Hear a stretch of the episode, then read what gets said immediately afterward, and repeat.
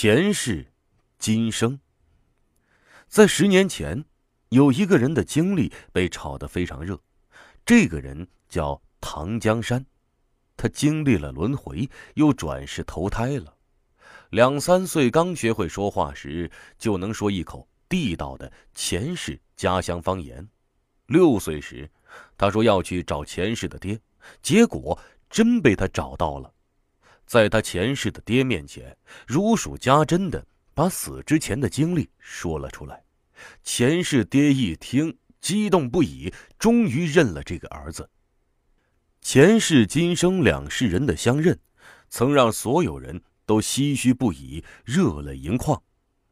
这是一个美丽的谎言，还是美丽的神话呢？一九七六年。农历十一月，对唐崇进来说，他又生了一个儿子。由于之前已经生了四个儿子、四个女儿，所以再多这么一个儿子，对他来说也没什么惊喜了。但是这一天，对这个刚出生的男婴而言，却是意义重大，因为他又转世投胎，重回了人间，取名唐江山。上面所说的这段话，差不多就是一篇神话小说的开头。那么，我们不妨从神话小说的角度来说说这件事。按照神话体系和规则，人死之后过了奈何桥是要喝孟婆汤的。喝下这碗汤之后，前世的记忆便会全部忘记。由于这碗汤有这种神奇的功能，所以在很多神话小说里被应用。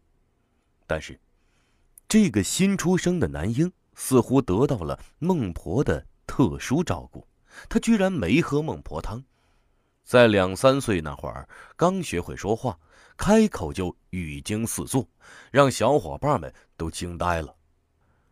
小男孩基本都有点调皮，唐江山也是如此。有一次，不知犯了什么错，被父亲追着打，唐江山突然抬头大喊一声。我不是你儿子。父亲唐崇进愣了一下，继而怒道：“嗯，好你个小东西啊！打你两下，你就说出这种大逆不道的话。”唐江山却依然理直气壮的说：“我就不是你儿子，我的前世叫陈明道，我的父亲叫陈三爹，家在儋州新英镇黄峪村。”唐崇进以为是有人教唆这孩子乱说，追着又打，边打边骂。我叫你乱说，你个小东西，开口不说人话，老子打死你！可是从那时候起，唐江山就经常说他是儋州人，前世叫陈明道。唐崇进自然不信前世之说，就问他：“你一个小东西，你知道儋州在哪里吗？”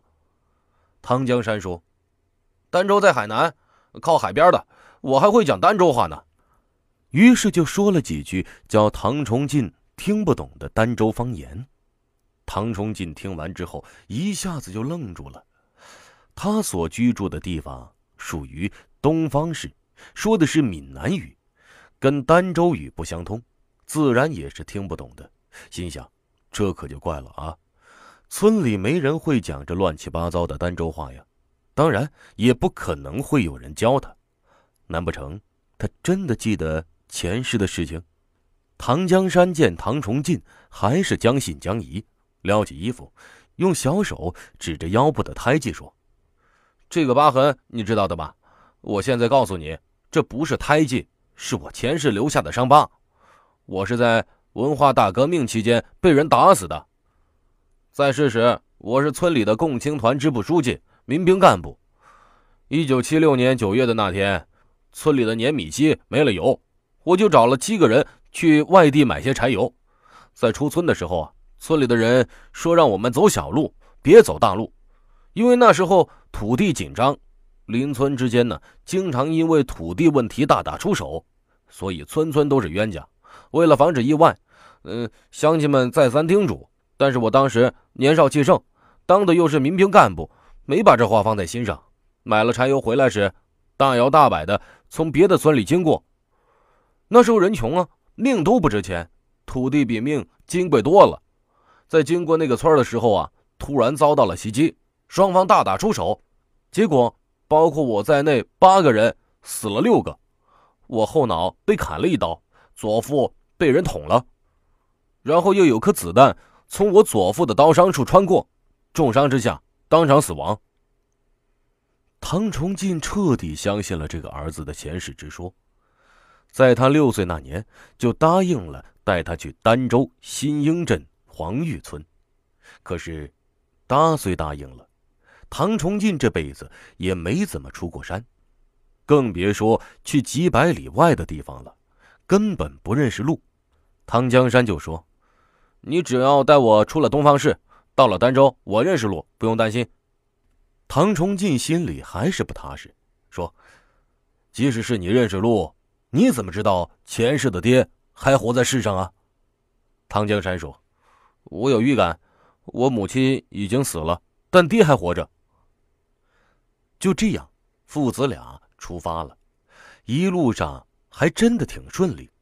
唐崇进他们走出东方市后，唐江山还真的认识路，在走到北门江的河边时。唐江山突然害怕起来，说：“这里就是我前世被打死的地方。”唐崇进说：“哦，既然是这样，那就赶快坐船过河吧，别在这里耽搁了。”两人过了河后，顺顺利利的到了黄玉村。在路上，唐江山还告诉唐崇进：“我前世还有两个姐姐，两个妹妹，我家里只有我一个男的，是独苗。”所以爹娘十分疼爱我，这也是我今生去认亲的主要原因。我不能让我爹伤心孤独一辈子。唐崇进心想，只要你真能认了前世的爹，那这事儿我也认了。进了村子，唐江山直接就找到了前世的家。进门后看到一位老头，唐江山走到那老头的面前，用儋州话叫了声“爹”。老头被这突如其来的小孩叫得有点发懵，心想：“嗯，我什么时候有这么个小孩了？”唐江山激动地说：“爹，我就是你的儿子陈明道啊！”老头更懵了，愣愣的看着他，不说话。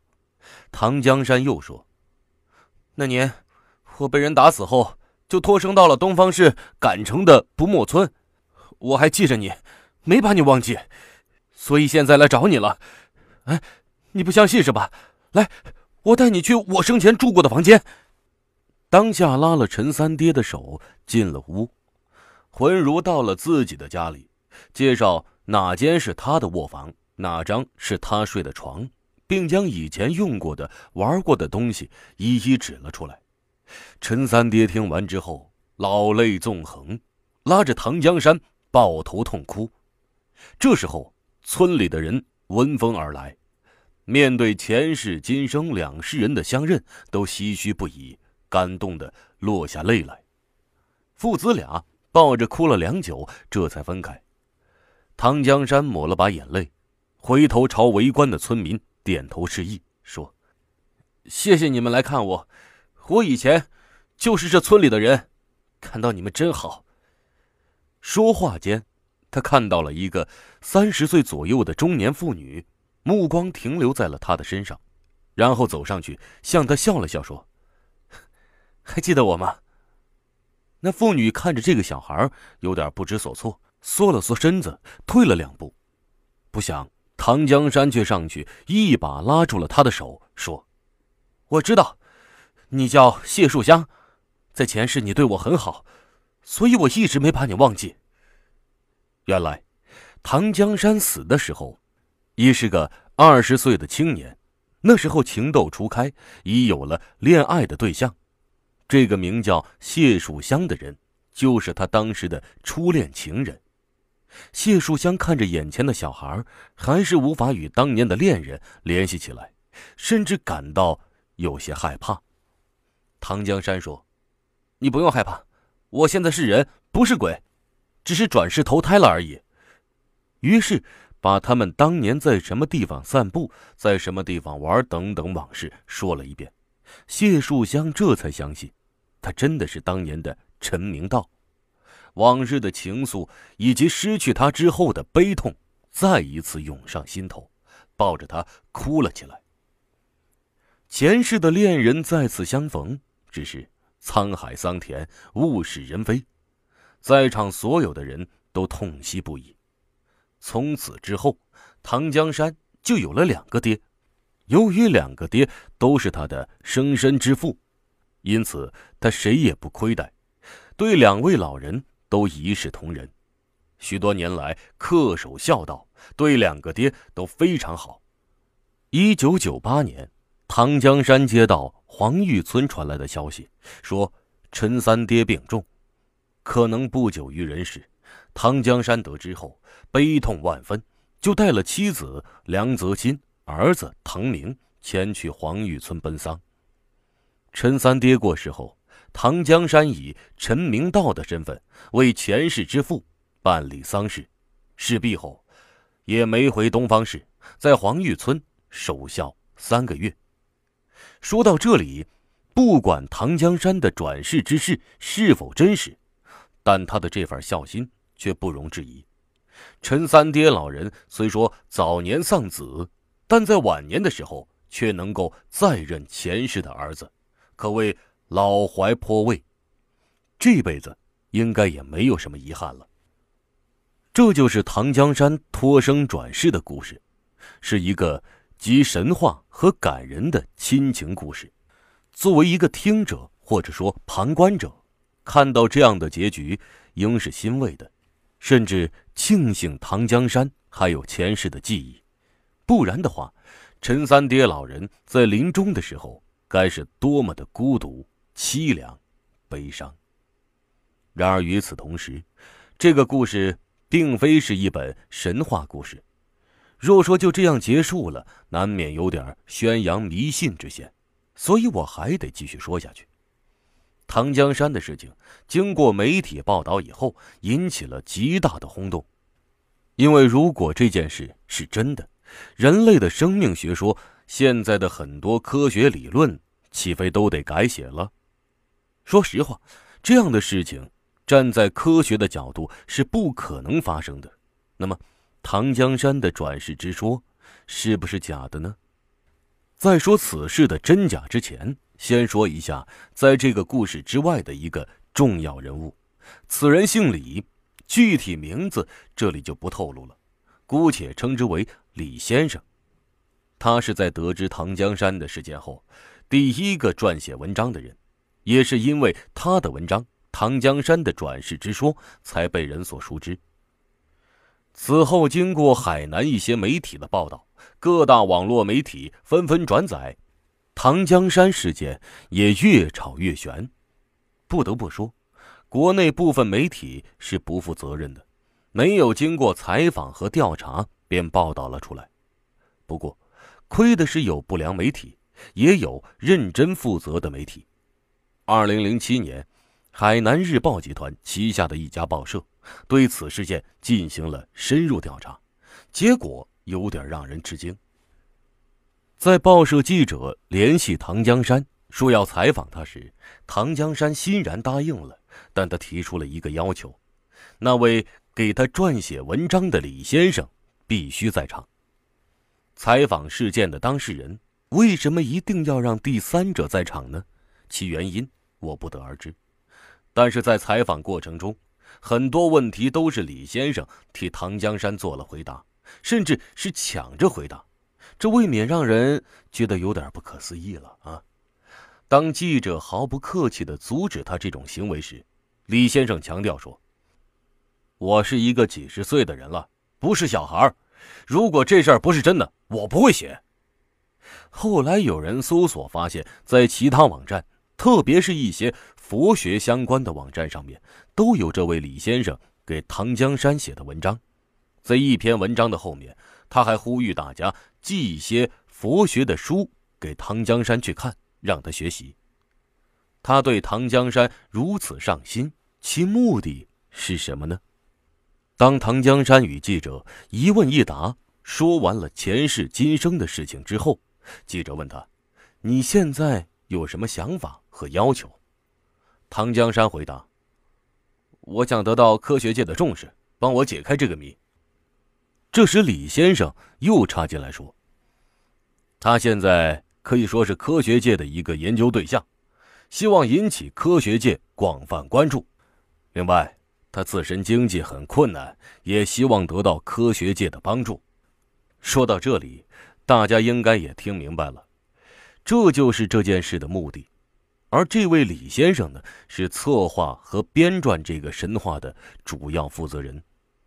众所周知，神话传说并不是在所有的地方都可以产生的，它需要有合适的土壤。而黄玉村和不墨村这两个村子相当的封闭落后，看到满大街的人都说唐江山的转世奇闻，自然是深信不疑。这也正应了那句话。假作真实，真亦假；谎言重复一千遍，也会成就真理。庆幸的是，唐江山本性敦厚，是一个比较淳朴的地地道道的农村人。他在被人牵着鼻子走的时候，并没有用此身份进行欺诈等违法行为，而且值得肯定的是，他对陈三爹如同生父一般，极尽孝道。虽然说他的行为从某种程度上讲替这个美丽的谎言圆了谎，但他本性纯良，给一位孤寡老人极大的心理安慰，使其含笑而终。